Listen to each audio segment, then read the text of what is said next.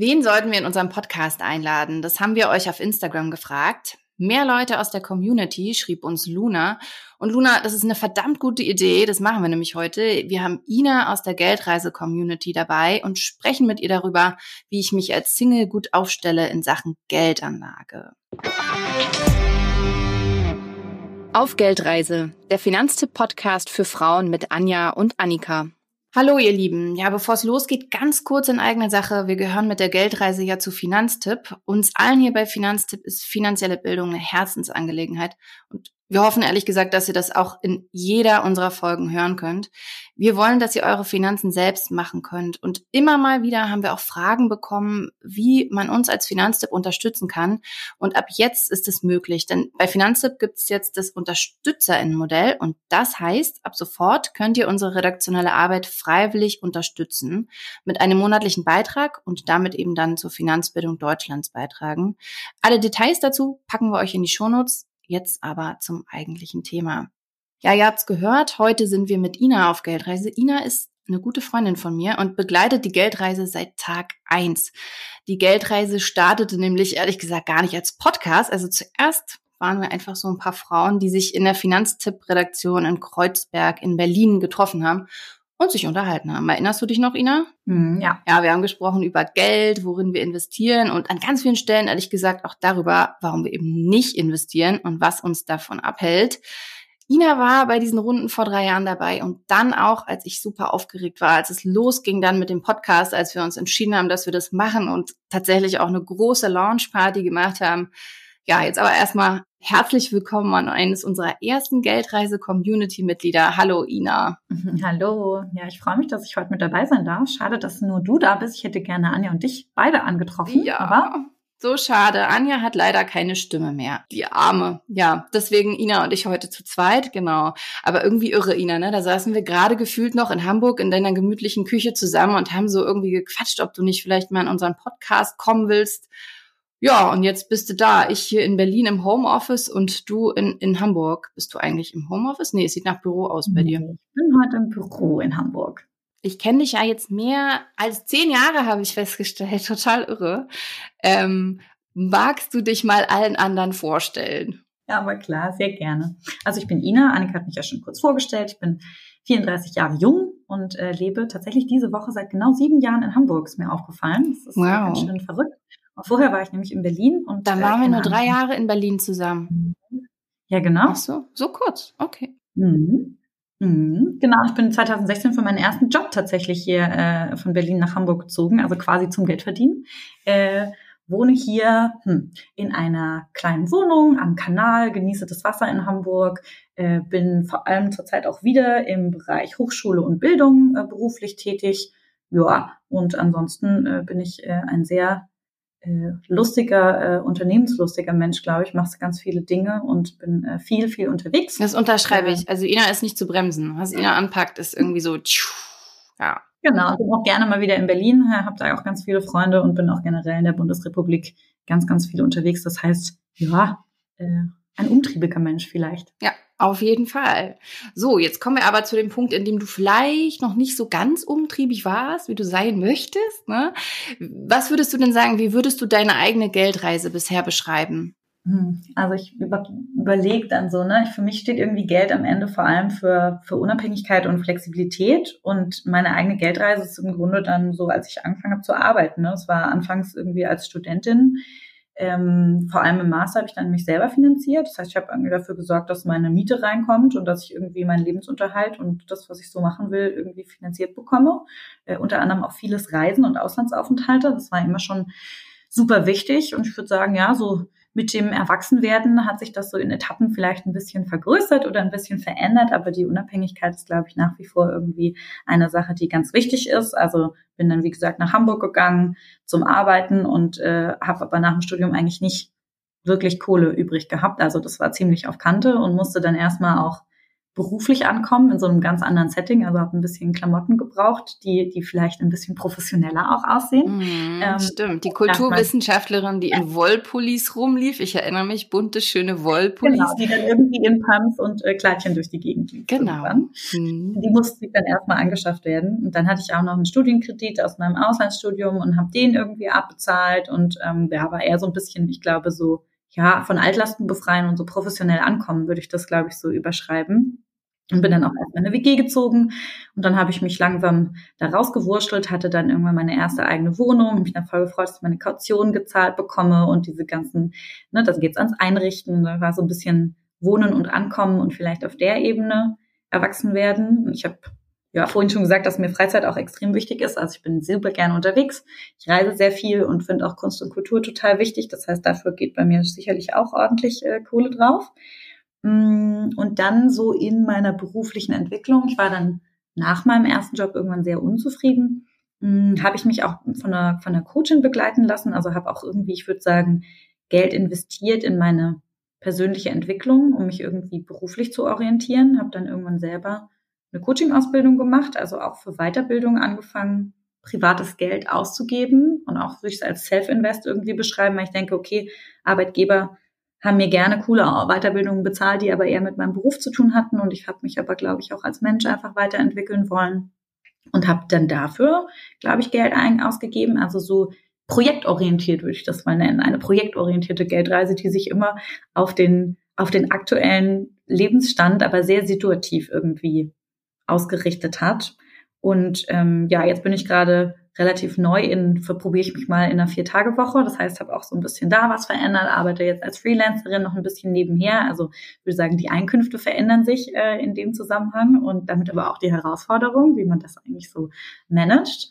Und merke aber ja genau, dass, dass bei mir so die ganze Zukunftsperspektive auf lange Sicht, die geht sehr gerne ein bisschen unter. Ähm, und ich würde sagen, im Vergleich zu meinen Freunden, so Anfang, Mitte 30 ist Geld ja irgendwie auch ein Riesenthema bin ich vielleicht nicht so der Typ Sicherheit, sondern eher so der Typ Leben im Jetzt. Mhm. ja. So kenne ich dich. genau. Und äh, irgendwie da, ich glaube, das ist so ein bisschen so die Herausforderung und da, ja, merke ich, dass ich mich eigentlich jetzt auch ein bisschen langfristiger mit Dingen beschäftigen sollte und äh, jetzt vielleicht auch langsam möchte. Das ist so mhm. ungefähr, würde ich sagen, meine Geldreise. Ich weiß nicht, wenn du ja, passt. Und deswegen bist du ja heute genau auch mit dabei, ne? Und auch in, in ein paar nächsten Folgen kann ich schon mal spoilern, wirst du mit dabei sein. Es wird nämlich mehrere Folgen mit Ina geben.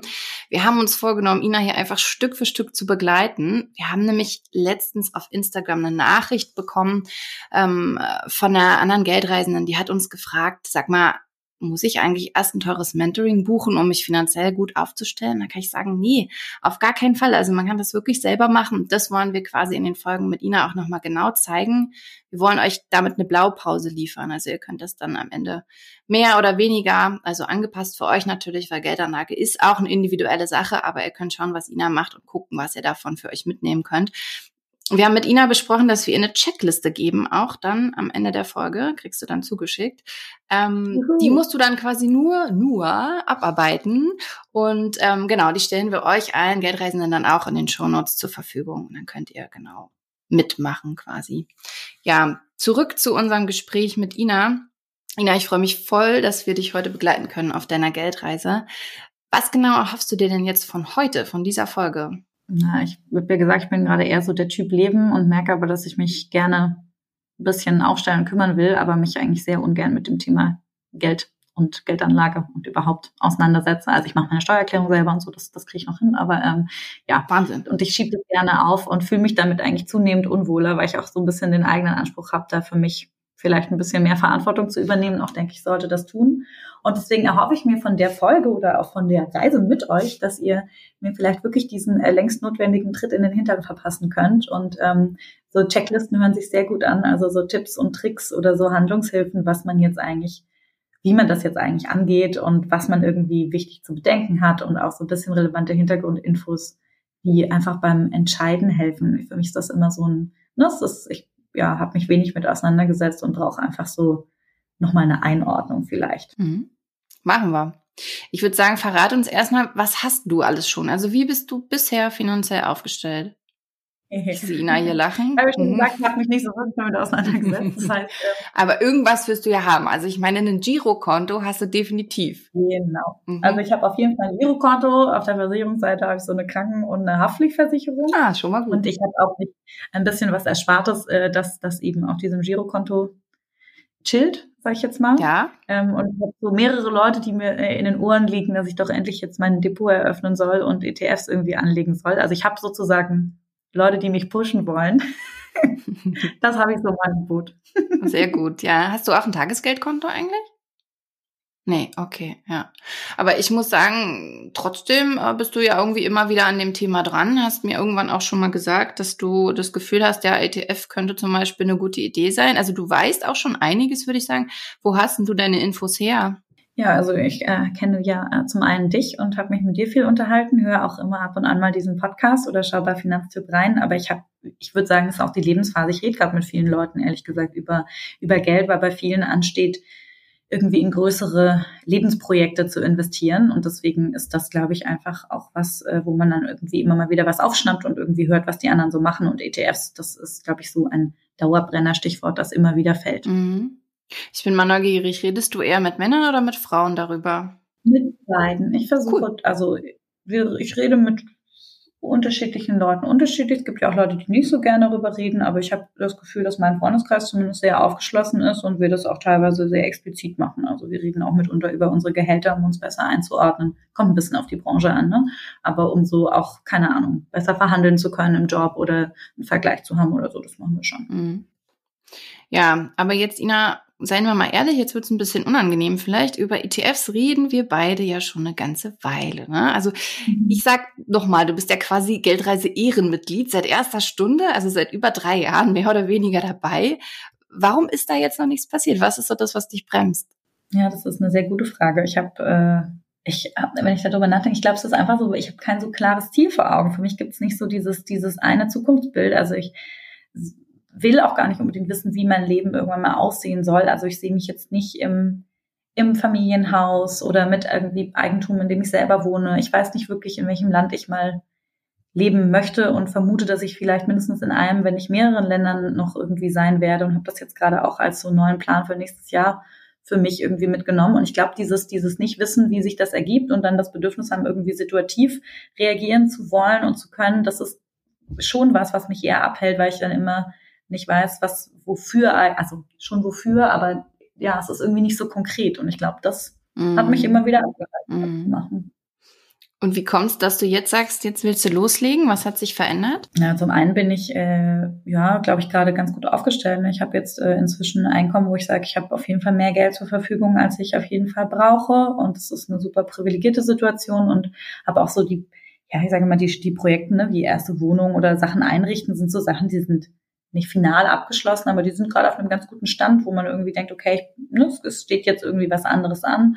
Und ich glaube schon auch, dass irgendwie so das Außen sagt, bisschen Vorsorgen, Sicherheit haben, Wissen, sich auch einfach unabhängig machen in auf lange lange Perspektive, ne, dass das irgendwie klarer wird, weil ich jetzt irgendwie viel sicherer im aktuellen Alltag geworden bin mhm. und vielleicht da auch kann man vielleicht sagen, ein bisschen erwachsener geworden bin oder so. Mhm. Und deswegen ähm, hat sich das schon auch verändert. Ja. Und wenn du jetzt sagst, dir fehlt so ein bisschen das Ziel oder das große Projekt, eigentlich kann ja in dem Moment dann auch das große Projekt sein, irgendwie, dass du, auch wenn es noch gefühlt weit weg ist, dass es dir im Alter finanziell auch einfach gut geht, ne? Genau. Genau, das wäre natürlich auch. Ja, dass man, genau, dass man einfach diese, diese, ja, diese vielleicht Unbeschwertheit, die ich vielleicht gerade genießen darf, dass man die zum gewissen Maße auch einfach mitnimmt und irgendwie sich sicher sein kann, dass man sich nicht dann in äh, wenn man in Rente geht und oder was auch immer passiert, dass man da irgendwie gut abgesichert ist und sich dann auch keine Gedanken machen muss und im Grunde seinen Lebensstil, wenn man Glück hat, halbwegs gut weiterleben kann. Ja, genau. Also den Lebensstandard letzten Endes zu halten. Ne? Ja, das ist, glaube ich, ja. nämlich das, was viele dann im Alter auch überrascht. Also klar, man spricht immer von der Altersarmut, aber ich habe letztens gehört, ähm, es gibt natürlich auch viele Leute, die in Altersarmut sind, aber bei vielen ist einfach der Punkt, dass sie vom Lebensstil her so runterschrauben müssen, ne, dass die dann echt überrascht sind. Und ich meine, das ist natürlich auch Mist. Also es ist genau der Punkt, in dem du dann so viel Zeit hast wie nie zuvor, genau den Sachen nachzugehen, auf die du in dem Moment Bock hast und dann geht es irgendwie finanziell nicht. Also ich finde, ja, das ist schon super. Ich habe letztens auch ähm, mich mit jemandem unterhalten und die sagt aber immer, Altersvorsorge ist so ein schlimmes Wort. Sie spricht immer von Altersvorfreude und das finde ich irgendwie ganz cool eigentlich. Okay, das ist cool. Ja. genau. Ja, also du hast schon so ein bisschen angedeutet, was du willst und was so finanziell dein Ziel ist. Also ich würde es mal zusammenfassen mit, du möchtest in erster Linie eigentlich flexibel sein, ne? Und hast jetzt aber kein großes Projekt, was du irgendwie sagst, da brauchst du jetzt in, weiß ich nicht, zwei, drei, vier, fünf Jahren Geld, sondern es geht eigentlich eher darum, dass du quasi langfristig was für die Altersvorfreude machst in erster Linie. Genau. genau. Na, ich habe schon so ein Projekt, also ich würde gerne, bei mir ist schon im, im Kopf gerade, dass ich gerne nochmal das Ausland probieren wollen würde mhm. und ähm, plane eigentlich, dass ich nächstes Jahr auswandere. Das heißt, dafür brauche ich Geld, um diesen Umzug und das alles zu planen und einen Wohnungswechsel. Mhm. Ähm, das ist sozusagen eine eher kurzfristige Maßnahme. Ähm, und aber ansonsten ist es genau das, was du sagst. Das ist eben, äh, ich finde, die, die Altersvorfreude passt sehr gut, doch was dafür zu tun. Genau, ja, das kannst du an der Stelle vielleicht nochmal sagen. Das hat Claudia Müller vom Female Finance Forum gesagt. Die hatten wir nämlich letztens auch bei uns im Podcast. Genau. Liebe Grüße, Claudia, falls du das jetzt hörst. Ich liebe dieses Wort. Genau. Und äh, an der Stelle noch eine kleine Bitte an alle Geldreisenden. Wenn euch unser Podcast gefällt, wir freuen uns über eure Unterstützung. Teilt die Folgen, erzählt euren Freundinnen von uns, abonniert den Podcast und auch unseren Instagram-Account auf Geldreise. Lieben Dank. Und zurück zu Ina. Ja, lass uns noch mal alle Fragen klären, die dir jetzt gerade durch den Kopf gehen und die dich vielleicht am Start hindern. Was ist so das, was du unbedingt wissen möchtest? Weil du weißt ja schon so grob, in welche Richtung es gehen könnte. Genau, ich glaube, mich interessieren einfach nochmal so die verschiedenen, also, also welche, welche Möglichkeiten ich eigentlich am Ende habe, so als das ganz Große. Mhm. Ähm, dann würde mich auch interessieren, ob es irgendwelche, ob es irgendwelche Richtwerte gibt, wie viel, wenn man über Nettogehälter oder so spricht, ne, wie viel Anteil von Gehalt für bestimmte Sachen irgendwie verwendet werden sollte, ob man da so, ob es da so Empfehlungen gibt. Mhm. Das fände ich irgendwie ganz spannend. Mm.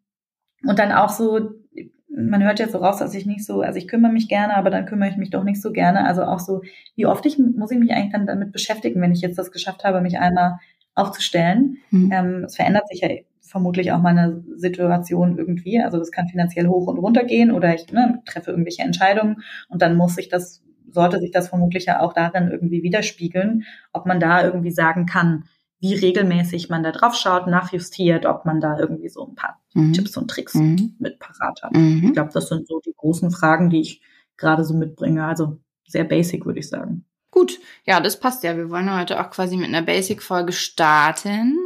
Genau, wir haben schon, ich würde sagen, wir gehen jetzt, ich habe mir gerade mitgeschrieben, was du hier alles gesagt hast, haben eigentlich drei Punkte, würde ich sagen. Wir gehen jetzt vielleicht als erstes einfach mal die Möglichkeiten durch, die du so hast, ne, würde ich sagen. Und bei dir ist ja, wie gesagt, mhm. im Hinterkopf sollten wir behalten, dass du auf jeden Fall flexibel bleiben willst. Das äh, macht es irgendwie schon relativ einfach, weil da einiges auch rausfällt dadurch. Ja, also auf jeden Fall, was ich dir empfehlen würde an der Stelle ist, du hast gesagt, du hast ein Girokonto. Das ist natürlich schon mal gut. Und wenn da tatsächlich auch Geld drauf liegt, dann kannst du damit auch gut arbeiten, würde ich sagen. Also mein Tipp wäre als erstes, dass du dir ein Tagesgeldkonto suchst und da quasi Geld drauf schiebst als Notgroschen. Also, wenn die Waschmaschine kaputt geht, wenn dein Laptop die Grätsche macht, was auch immer, dass du ganz safe weißt, okay, da liegt Geld. Also beim Girokonto besteht bei mir persönlich ehrlich gesagt immer die Gefahr, dass ich das dann doch ausgebe, weil dann doch irgendwie, weiß ich nicht, äh, ich doch eine neue Couch oder was auch immer gerade doch haben möchte und dann ähm, eventuell das Geld doch nicht mehr da liegt. Genau. Und deswegen, wenn du das separat hältst, dann ist das eine gute, gute Sache auf jeden Fall. Und das Coole ist ja, dass es bei Tagesgeld auch mittlerweile wieder Zinsen gibt. Das war ja eine ganze Weile nicht so. Also über zwei Prozent Zinsen sind jetzt aktuell tatsächlich schon wieder drin. Also das ist echt auch was, wo du dann noch ein bisschen dein Geld vermehren kannst. Und auf dem Girokonto ist es ja tatsächlich so, dass du am Ende Verlust auch machst, ne? weil du ja eine Inflation hast, die Stück für Stück sozusagen an deinem Geld knabbert und das Geld dann an, an Wert immer weiter verliert. Also das würde ich dir auf jeden Fall raten, dass du dein Tagesgeldkonto einrichtest. Ähm, dann gibt's natürlich auch noch Festgeld. Bei Festgeld ist es so, dass du noch mehr Zinsen bekommen kannst, aber sagt schon der Name, das Geld ist fest quasi. Also du kannst da nicht unbedingt immer ran. Du hast da Laufzeiten, an die du dich halten musst, von zum Beispiel einem Jahr. Und wenn du dich auf zwei Jahre festlegen würdest, dann würdest du halt höhere Zinsen bekommen, ähm, bist aber eher unflexibel. Also bei Tagesgeld ist ja das Gute, da kannst du wirklich tagtäglich, wie der Name eigentlich schon sagt, ran. Deswegen würde ich das bei dir auf jeden Fall sehen. Und wenn du eben sagst, du hast so ein Projekt, ähm, wo du jetzt in einem Jahr, wann willst du uns aus? Ein halbes Jahr, ja, könnte man. Ja, ein halbes Dreivierteljahr. Ja, Dreivierteljahr. Könntest du auch noch mal gucken, ob du irgendwie festgeldtechnisch was machen möchtest ähm, und da noch mal mehr Zinsen bekommst. Äh, musst du dir überlegen, ne? Also wir packen das nochmal in die Checkliste auch auf jeden Fall mit rein, dass du da auch nochmal schaust und äh, für dich das nochmal genauer anlesen kannst, auch dann in den Ratgebern. Mm, genau. Und dann, ähm, wenn du von Altersvorsorge gesprochen hast, dann gäbe es ja zum Beispiel eigentlich auch noch sowas wie betriebliche Altersvorsorge. Ne? Das ist dann ähm, die Variante, das ist so eine Zusatzrente quasi zu der eigentlichen gesetzlichen Rente. Das läuft über den Arbeitgeber.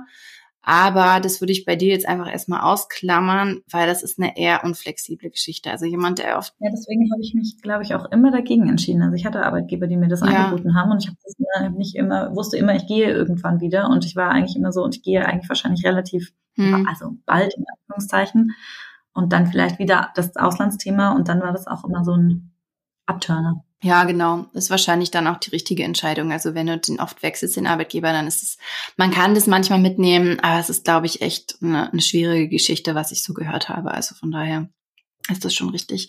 Ja, und äh, Immobilien ist natürlich auch immer was, wo man überlegen kann, anzulegen. Ne? Aber ehrlich gesagt, ist gerade ziemlich teuer. Die Finanzierungen sind auch teuer und ähm, ja, Flexibilität hm, ist da halt auch nicht unbedingt gegeben. Ne? Also von daher, ja, Wahrscheinlich bei dir eher auch nicht. Und ähm, es gibt auch noch sowas wie Gold, was wir auch immer mal wieder als Anfrage bekommen. Macht es denn Sinn? Ich sehe Gold immer eher als eine Absicherung so gegen den absoluten Börsencrash. Ne? Also wenn du jetzt irgendwie Panik hast, dass hier alles zusammenbricht, dann äh, kaufst du halt eine Runde Gold. Aber ehrlich gesagt äh, musst du dann auch ein Safe haben oder das woanders unterbringen. Also das finde ich persönlich auch schon wieder ein sehr anstrengendes Thema und du bist ja eh nicht der Sicherheitsmensch. Also von daher eher nicht. Aber man sagt grundsätzlich, also wenn man das machen möchte, dann auch höchstens zehn Prozent ins Portfolio mit aufnehmen. Aber das ist jetzt auch nichts, wie gesagt, was ich bei dir unbedingt sehe, sondern bei dir würde ich schon eher wirklich Richtung, Richtung Aktien gehen. Und da sagen wir ja immer, nimm keine Einzelaktien. Weißt du eigentlich warum? Höheres Risiko? Genau. Ja, genau. Das ist es letzten Endes. Wenn du jetzt dich für eine Aktie entscheidest, weiß ich nicht, Beispiel Lufthansa oder so und dann läuft's nicht so gut, ja, dann ist dein Depot insgesamt läuft's nicht so gut, ne? Und wenn du dann da noch andere drin hast, andere Länder, andere Branchen am besten, also ganz bunt gemischte Titel, dann ist natürlich dein Risiko breiter gestreut, also diversifizieren nennt man das und dadurch kann sich das Portfolio dann wieder im besten Falle ausgleichen, genau. Und deswegen sagen wir eben keine keine Einzelaktien, ja. Sollen wir an der Stelle vielleicht auch noch mal für dich was erklären, was überhaupt eine Aktie genau ist? Ja, mach mal. Ja, okay. ja, also im Prinzip ist eine Aktie ein Wertpapier, mit dem du Miteigentümerin einer Aktiengesellschaft wirst. Also normalerweise ist es so, dass Unternehmen an die Börse gehen und eben Wertpapiere ausgeben, weil die frisches Kapital einsammeln wollen. Und wenn ich mir ähm, jetzt sowas kaufe, dann werde ich zur Aktionärin und dann gehört mir so ein kleines Stück vom Unternehmen sozusagen. Also mir gehört beispielsweise der, der Stuhl der Geschäftsführung oder so. So musst du dir das vorstellen, so ungefähr. Und ähm, als Aktionärin hast du sogar dann auch eigene Rechte. Also du darfst an der jährlichen Hauptversammlung teilnehmen, darfst äh, mitentscheiden und erhältst einen Anteil vom ausschüttenden Gewinn, also Dividenden, wenn die Geschäfte dann gut laufen. Genau. Aber das, ne, also das Stimmrecht hast du dann eben nur bei diesen Einzelaktien. Ähm, könntest du dann halt hingehen und denen mal erklären, dass sie sich zum Beispiel nachhaltiger aufstellen sollen. So hat es Luisa Neubauer nämlich mal gemacht. Die ist, glaube ich, zur Deutschen Bank oder so. Ja, jedenfalls ist die irgendwo hin und hat da mal, genau, ordentlich die, die Leviten gelesen scheinbar. Also sehr interessant, wie man das dann auch nutzen kann. Ähm, genau, und im Gegensatz zu Einzelaktien haben wir dann eben Fonds. Ne? Da kannst du dann schon so mit kleinen Beträgen, das ist das Gute an der eigentlich gesamten Entwicklung der, der Wirtschaft teilhaben. Ähm, und dafür sammelt die Investmentgesellschaft dann eben Geld von ganz vielen AnlegerInnen ein und legt es halt in zahlreiche Aktien, Anleihen, Rohstoffe oder in Immobilien an. Genau. Und bei diesen Fonds empfehlen wir dann am ehesten, weil es kostengünstig und einfach geht, eben die ETFs. Ähm, und wenn du in einen ETF investierst, dann ist es eben, wie gesagt, keine Einzelaktie, sondern du kannst dir das vorstellen wie so einen großen Blumenstrauß eben voller vieler bunter Aktien. Ähm, und da empfehlen wir eben auch, immer auf die besonders großen zurückzugreifen. Also zum Beispiel ein ETF auf den MSCI World, weil da hast du halt über 1500 Titel, also du merkst schon ganz breit aufgestellt, aus 23 Industrieländern drin. Genau. Und die kommen auch aus unterschiedlichen Branchen und dann bist du eben breit aufgestellt und hast ein deutlich geringeres Verlustrisiko, weil, wie gesagt, so ein Einzelunternehmen halt auch ganz schnell mal in Schieflage geraten kann. Ne? Genau, deswegen ist das so die, die Empfehlung, auf jeden Fall da auf ein ETF zu gehen. Mit Blick auf die ETFs, ist das was, was wir nochmal uns genauer angucken in der Geldreise? Oder? Genau, also was du ja auf jeden Fall auf deiner Geldreise machen musst, ist, dass du dich entscheidest für ein ETF. Ja, ne? Es gibt ja, ja Frage, genau. es gibt ja diverse, genau.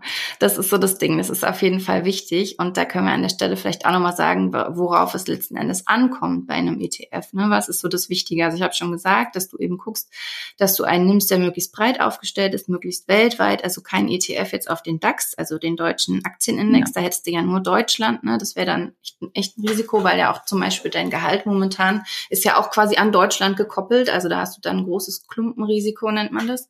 Deswegen am besten weltweit. Und ähm, ansonsten ist es wichtig, dass du bei den ETFs auch aufs Fondsvolumen schaust. Also das sollte wenigstens 100 äh, Millionen beinhalten.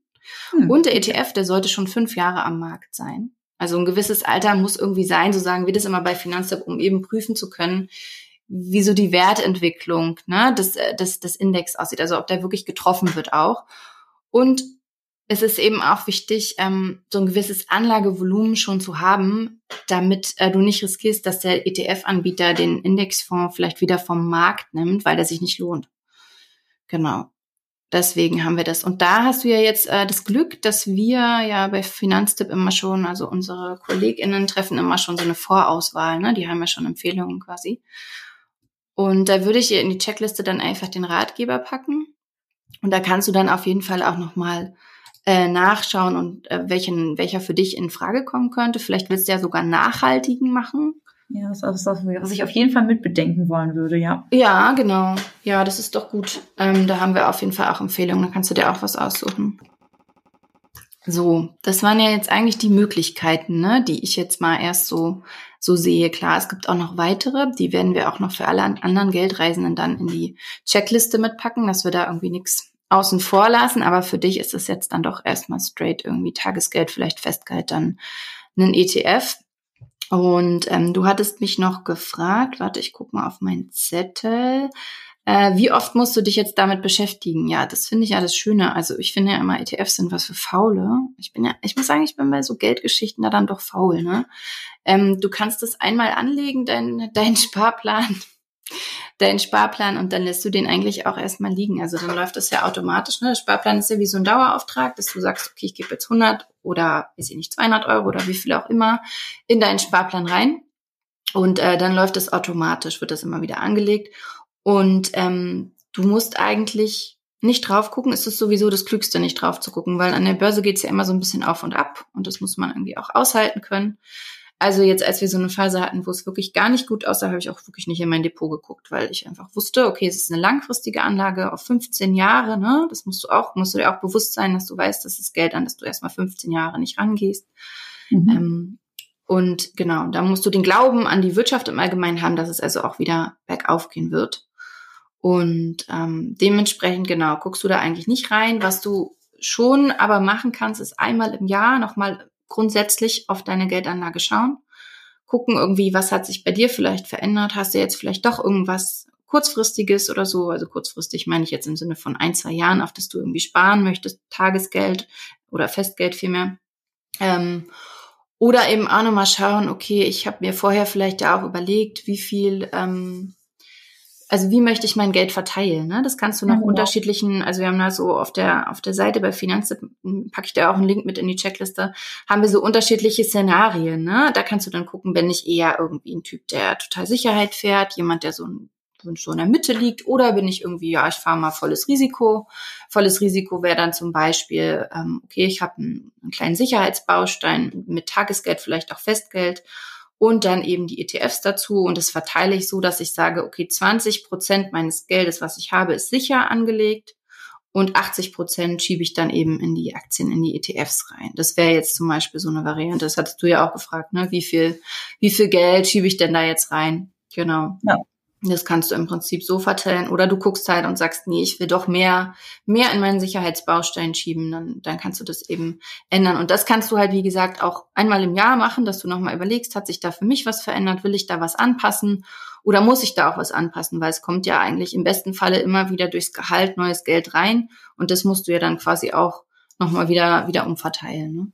Genau. Genau dass das dann immer noch passt, dass du immer noch 80 Prozent dann in den Aktien hast, wenn du das denn so machen möchtest und 20 Prozent in mhm. den sicheren Bausteinen. Genau. Cool, dann schaue ich mir das mal an. Genau. Und das würde ich nämlich sagen, machen wir auch so mit Ina, dass wir, ähm, ich fasse das jetzt nochmal alles so ein bisschen kurz zusammen, was wir jetzt gerade hier ne, besprochen haben. Also Ina will ja ihre Geldanlage möglichst flexibel halten. Der Notgroschen steht eigentlich, aber wir müssen den nochmal, würde ich vorschlagen, auf ein anderes Konto schieben. Am besten auf ein Tagesgeldkonto. Auf dem Girokonto, wie gesagt, da besteht zum einen die Gefahr, dass du es ausgibst, aber es wird auch einfach durch die Inflation immer, immer weniger. Und auf dem Tagesgeldkonto gibt es ja mittlerweile auch schon schon ein bisschen was an Zinsen und genau, deine langfristige Geldanlage, würde ich sagen, kannst du persönlich eigentlich gut auch mit ETFs abdecken, weil da kannst du halt super flexibel auch bleiben. Ne? Du kannst auch die ETFs zum Beispiel, das habe ich jetzt noch gar nicht gesagt an der Stelle, du kannst auch jederzeit deinen Sparplan aussetzen. Also du kannst sagen, okay, ich will jetzt da doch ne, diesen Monat irgendwie kein Geld reinschieben, weil ich irgendwie das Geld für was anderes brauche. Dann kannst du kannst du stoppen, du kannst es auch erhöhen, du kannst mehr reinschieben, weniger. Also jederzeit ist das ist super flexibel. Genau. Nur du kannst halt vielleicht nicht ran immer. Ne? Also du kannst es nicht immer runterholen, weil du ja deine 15 Jahre im besten Fall brauchst, ähm, weil wir da quasi festgestellt haben, dass es immer mal wieder ja auch, wie gesagt, die Downs an der Börse gibt. Und in dem Moment, wo da alles im Minus ist, würdest du halt mit Verlust verkaufen. Und deswegen sitzt du das im besten Falle dann aus und wartest eben, bis alles wieder im Plus ist und kannst dann gut mit Gewinn am Ende verkaufen. Genau. Habe ich eigentlich schon gesagt, dass man nicht mehrere ETFs braucht? Weil die Frage kriegen wir öfter. Nee, hast du noch nicht erzählt. Genau, es reicht eigentlich einer. Also mit einem weltweiten ETF bist du gut breit aufgestellt. Ähm, genau, da brauchst du jetzt nicht noch mehr Energie reinschieben, dich für zwei entscheiden. Ja, und weil du dir einen konkreten Schubs von uns gewünscht hast, schicke ich dir jetzt gleich deine Checkliste zu mit den Schritten, die du gehen solltest. Und alle anderen Geldreisenden, wie gesagt, können das in den Shownotes einsehen. Ähm, genau, und da siehst du dann auch die jeweiligen Links immer zu den Ratgebern mit den Empfehlungen ne, von Finanztipp zu Tagesgeld, zum Depot, das brauchst du natürlich auch, das Konto für deine Aktien, ne? Ähm, und den ETF-Empfehlungen. Glaubst du, dass du damit erstmal arbeiten kannst dann? Ja, das hört sich sehr gut an und genau nach so einem Fahrplan, den ich gebraucht habe. Dann kann ich mich einmal abarbeiten, würde ich sagen. Genau, immer schön Häkchen setzen. Ja, und weil du dir gewünscht hast, eben, dass du so einen Schubs von uns kriegst, ich würde sagen, wir vereinbaren auch mal einen Zeitraum, in dem du das erledigst. Also was, was würdest du sagen, wie viel Zeit brauchst du? Wollen wir in einem Monat nochmal sprechen? Ja, ich finde, das klingt gut ja? und machbar. Ja, hm. lass mal machen. Aber nur eine kleine Vorwarnung, du musst dann trotzdem recht schnell loslegen, denn äh, du musst ja zum Beispiel, wenn du dein Depot machst, ähm, auch noch äh, so wie beim Girokonto auch so eine Autorisierung und sowas machen, ne? Also äh, Quatsch, Authentifizierung. Ähm, das dauert ja auch immer noch mal so ein bisschen. Also genau, dass du da möglichst schnell aufs Gaspedal gehst. Aber so kenne ich dich ja eigentlich auch, wenn du dann mal Feuer gefangen hast für ein Thema. Dann ich würde sagen, trotzdem machbar. Dann geht's los. Behaupte okay. ich jetzt einfach mal.